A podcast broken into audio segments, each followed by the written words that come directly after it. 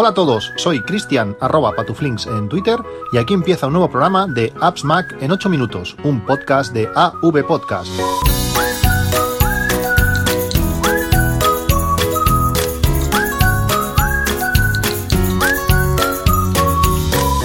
Hola a todos, lunes 25 de febrero de 2019. Hace una semana que grabé el último podcast y realmente he estado bastante tocado de, la garganta. Ya lo notaréis que la voz es un poco, un poco distinta y a ver si no me da por toser en mitad del capítulo.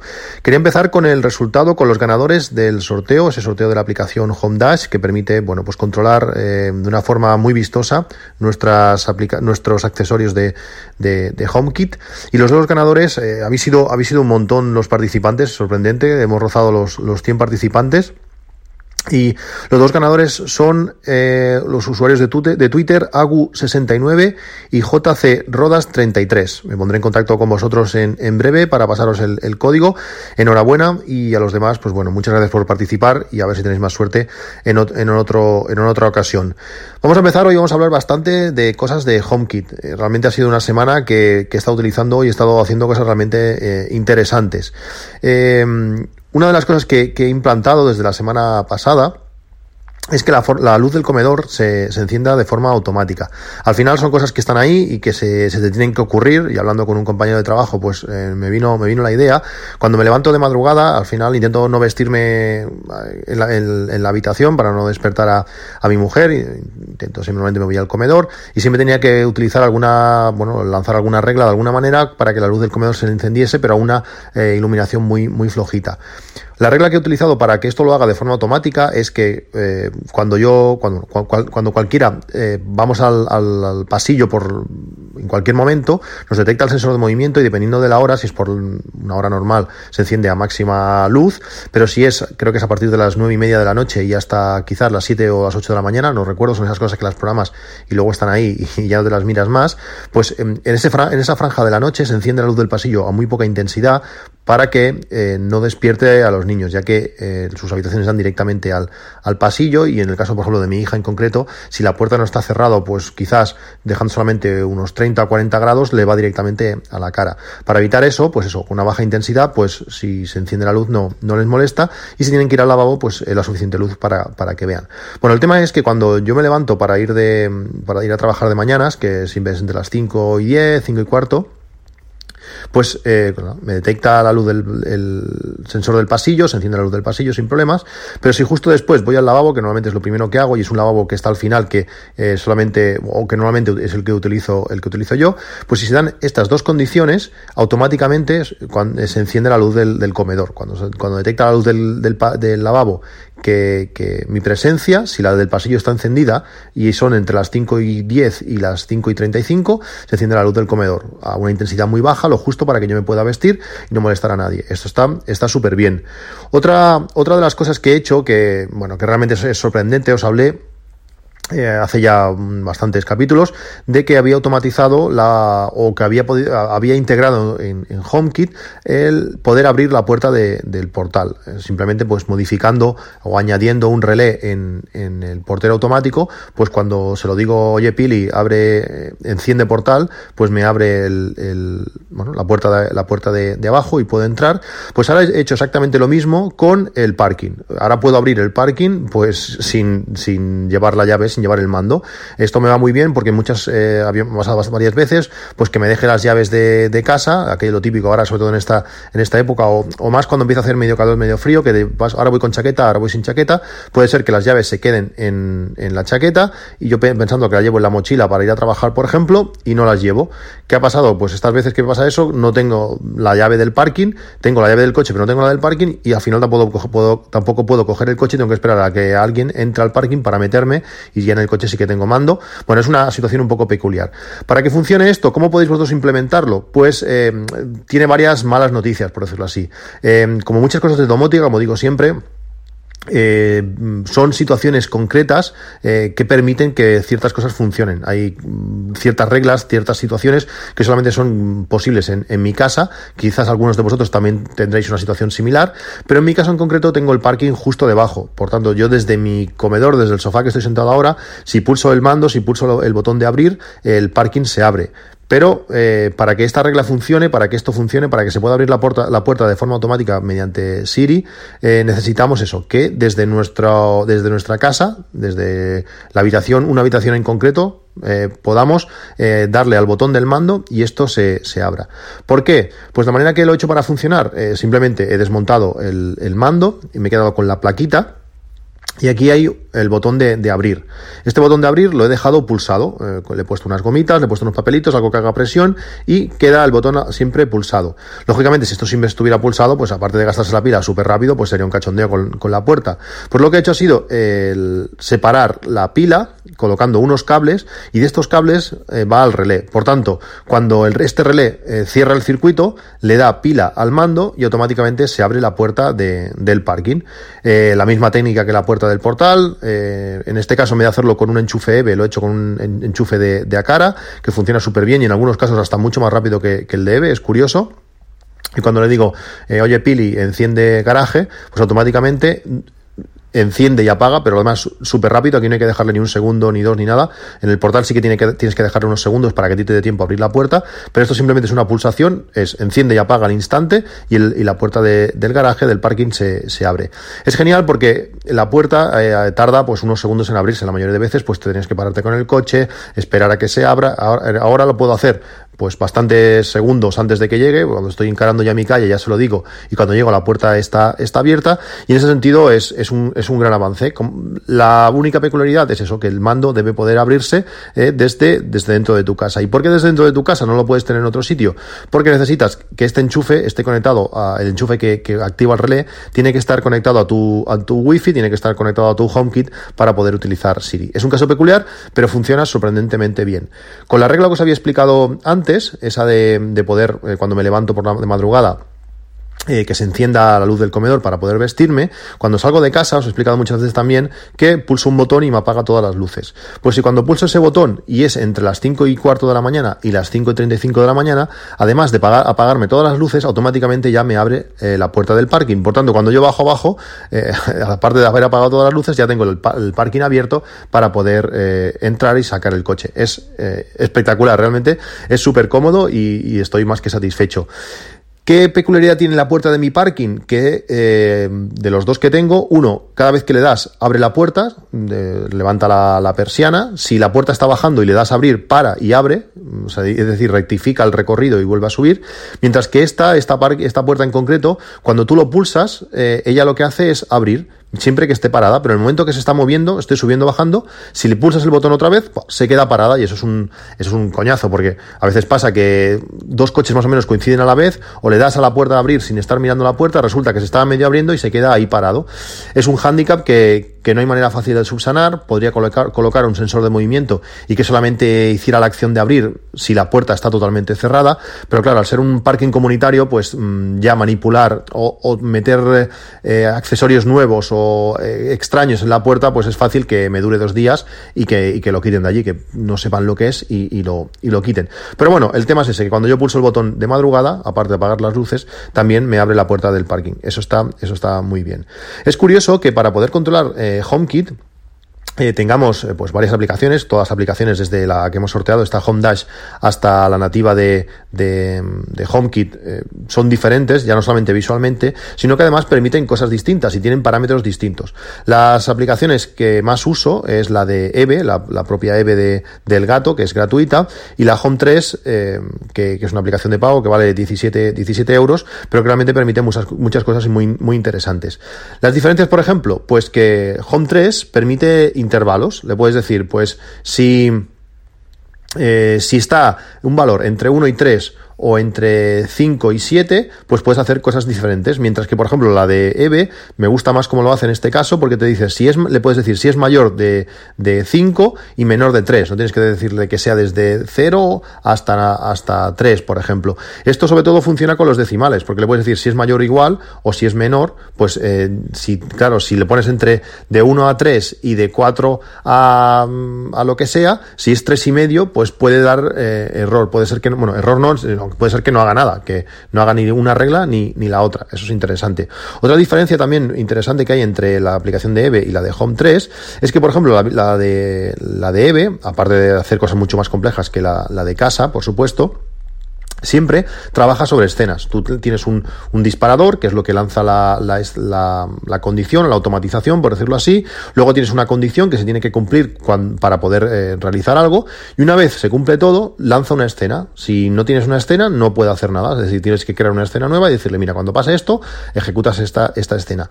Mientras que la, la de Home 3 eh, puedes trabajar sobre escenas, pero también puedes hacerlo sobre, directamente sobre eh, parámetros o sobre accesorios en concreto. No tienes que crear una escena para encender una bombilla solo. Si tienes, por ejemplo, la luz del comedor, sí que le puedes decir la escena de encender la luz de comedor, pero si quieres encender únicamente una bombilla, una intensidad, pues le puedes decir ese parámetro en concreto y, lo va a hacer. Es algo realmente curioso y es interesante tener varias aplicaciones porque cada una de ellas nos permite hacer cosas, cosas distintas. Una de las cosas que, me habéis eh, insistido más, y algunos de vosotros mucho, eh, ya lo comentábamos en el podcast largo con Frank, es la instalación de, Homebridge. Eh, siempre me había, había sido reticente a instalar Homebridge, pero bueno, después de tanto insistir y también consideraba que para poder hablar de, ello, pues debía probarlo, eh, pues al final he, instalado eh, Homebridge.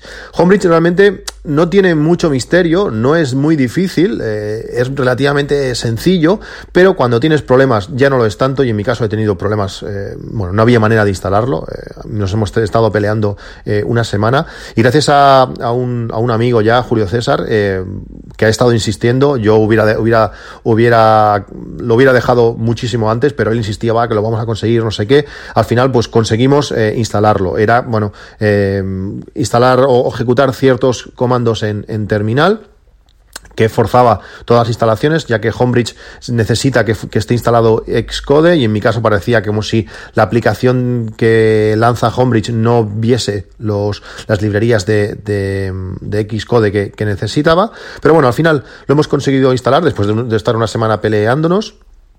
Y ahora realmente las ventajas son, son increíbles.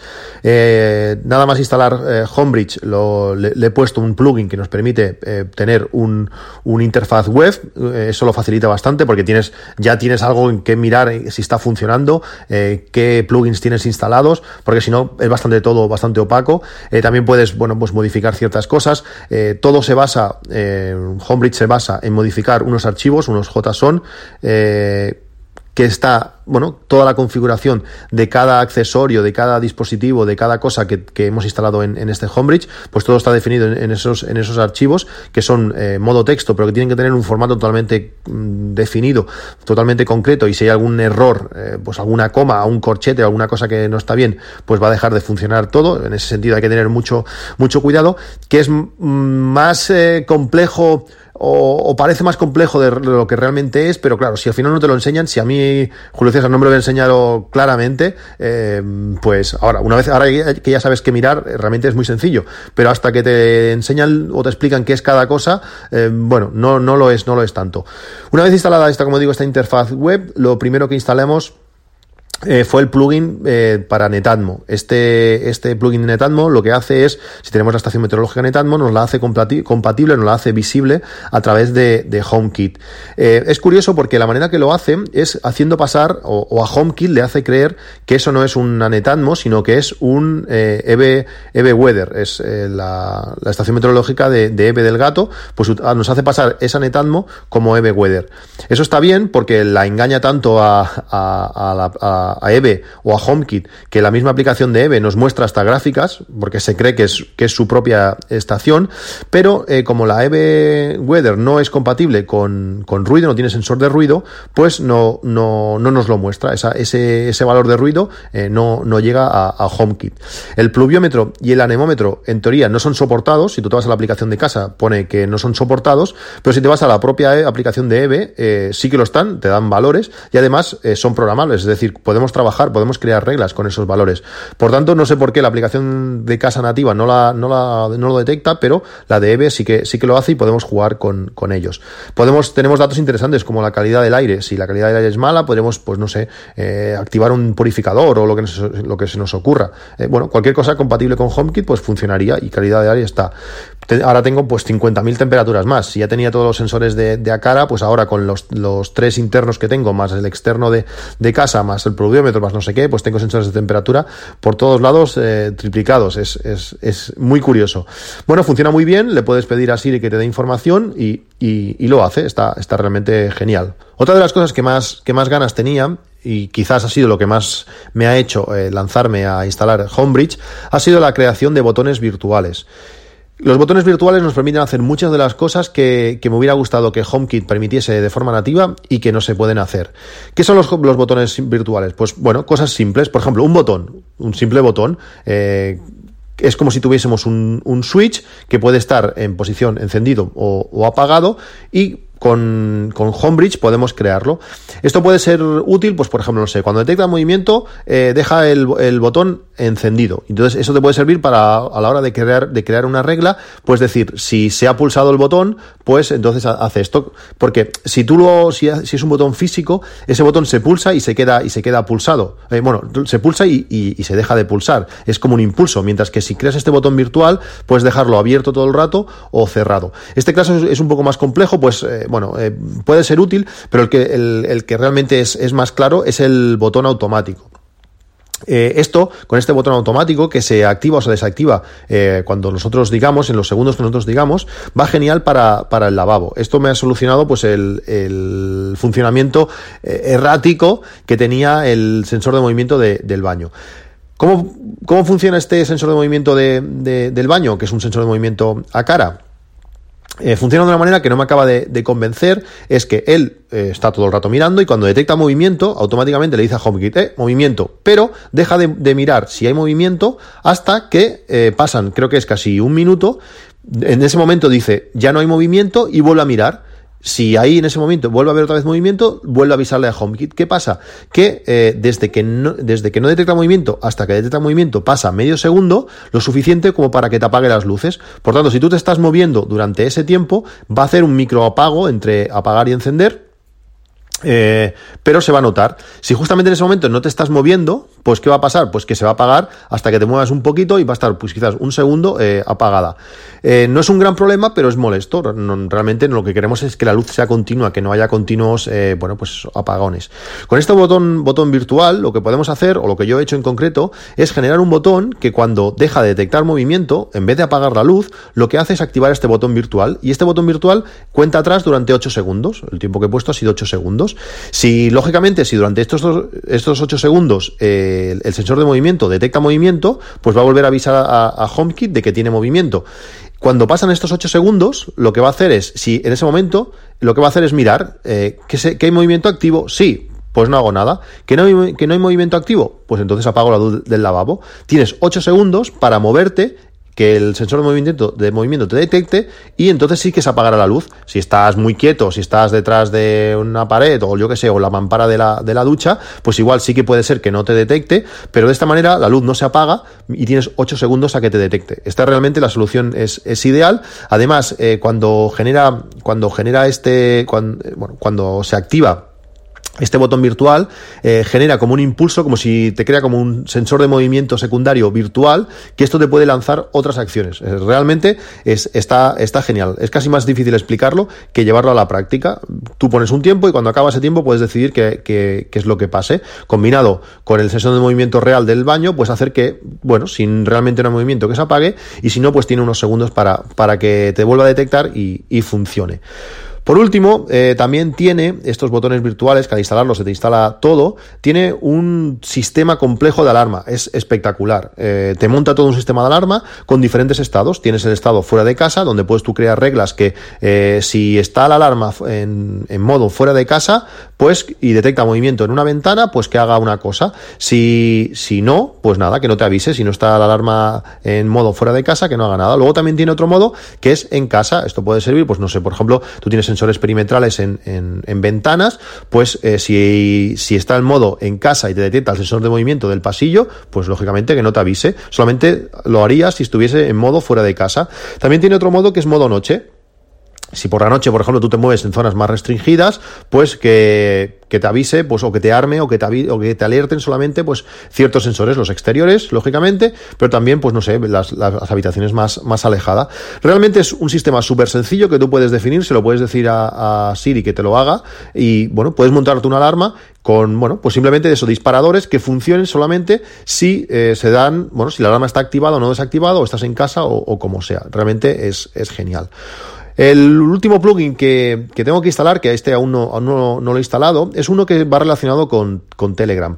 Eh, hay ciertas, eh, solamente hay ciertos accesorios que permiten mandar notificaciones eh, mediante HomeKit, que solamente pues sensores de movimiento, sensores de puerta, pero tú no puedes mandarle un aviso de que cuando se enciende la bombilla que te mande, que te mande una, una notificación. Si tú le instalas este plugin de Telegram, pues puedes hacer que cualquier cosa te manden un mensaje por Telegram. Puedes decirle, oye, que se ha encendido la, la bombilla. Esto combinado con reglas, puedes hacer, bueno, pues que yo que sé, cuando la lavadora eh, pare, porque el consumo ha bajado y además lanzas un. Tú puedes decirle, mira, cuando baje el consumo de la lavadora de 20 vatios, lánzame este botón virtual de, no sé, 3, eh, minutos. Si en esos 3 minutos el consumo no vuelve a subir, pues me mandas una notificación diciendo que la lavadora ha acabado. Por decir algo, no sé, se pueden hacer reglas eh, súper complejas. Como veáis, como, como, como veréis, el Homebridge abre un mundo de posibilidades, además de pues eh, eso, de poder integrar a HomeKit. Accesorios no soportados, o sea que en mi caso la mayoría de cosas que tengo ya, ya lo son de, de forma nativa, los hay para integrar eh, Alexa en HomeKit, eh, HomeKit en, en Alexa, eh, bueno, ahí los hay de, de, todo tipo, realmente si tenéis una, una Nest, si tenéis Wimo, si tenéis un montón de cosas, pues hay plugins para todo, para la televisión, bueno, realmente es, es un mundo impresionante, no es todo tan fácil como parece, no es todo tan trivial, pero bueno, echándole un ojo, mirando tutoriales, si tenéis un amigo que os ayude instalarlo, pues realmente las posibilidades son muy interesantes. Yo estoy empezando, voy a crear, se me están ocurriendo reglas eh, súper súper complejas. Por ejemplo, lo hablaba con mi hijo, eh, yo puedo ahora abrir la puerta del parking estando abajo, le digo, oye Pili, abre, enciende garaje y, lo puedo hacer. Pero también podría hacer, por ejemplo, si sé que cuando estoy llegando a casa la cobertura no es la mejor, pues yo podría decirle, pues mira, eh, activar escena garaje, por decirlo así.